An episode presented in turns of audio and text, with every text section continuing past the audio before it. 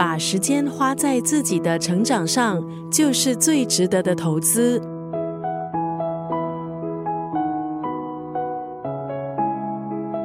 今天在九六三作家语录分享的文字，出自这本书《原子时间》，作者柳寒冰是一位兽医，拥有一般人眼中的人生胜利组。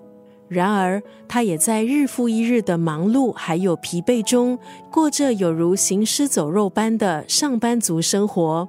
一直到他重新安排夜晚的计划，才开启了能量丰沛的第二人生。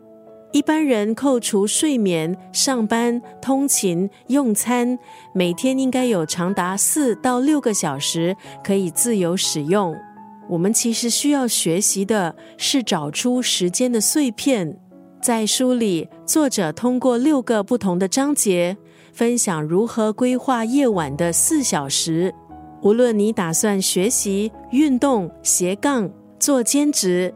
不牺牲睡眠，不靠钢铁意志，你的计划都能顺势实现。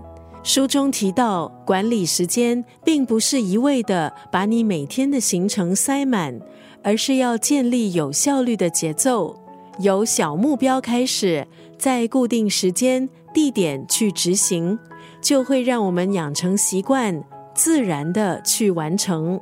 今天在九六三作家语录就要分享这本书《原子时间》当中的这句话：喜欢的事认真去做，讨厌的事让它变得简单。时间运用的艺术确实影响我们生命的精彩。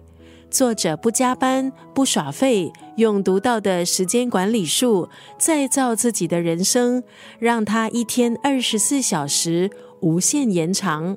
喜欢的事认真去做，讨厌的事让它变得简单。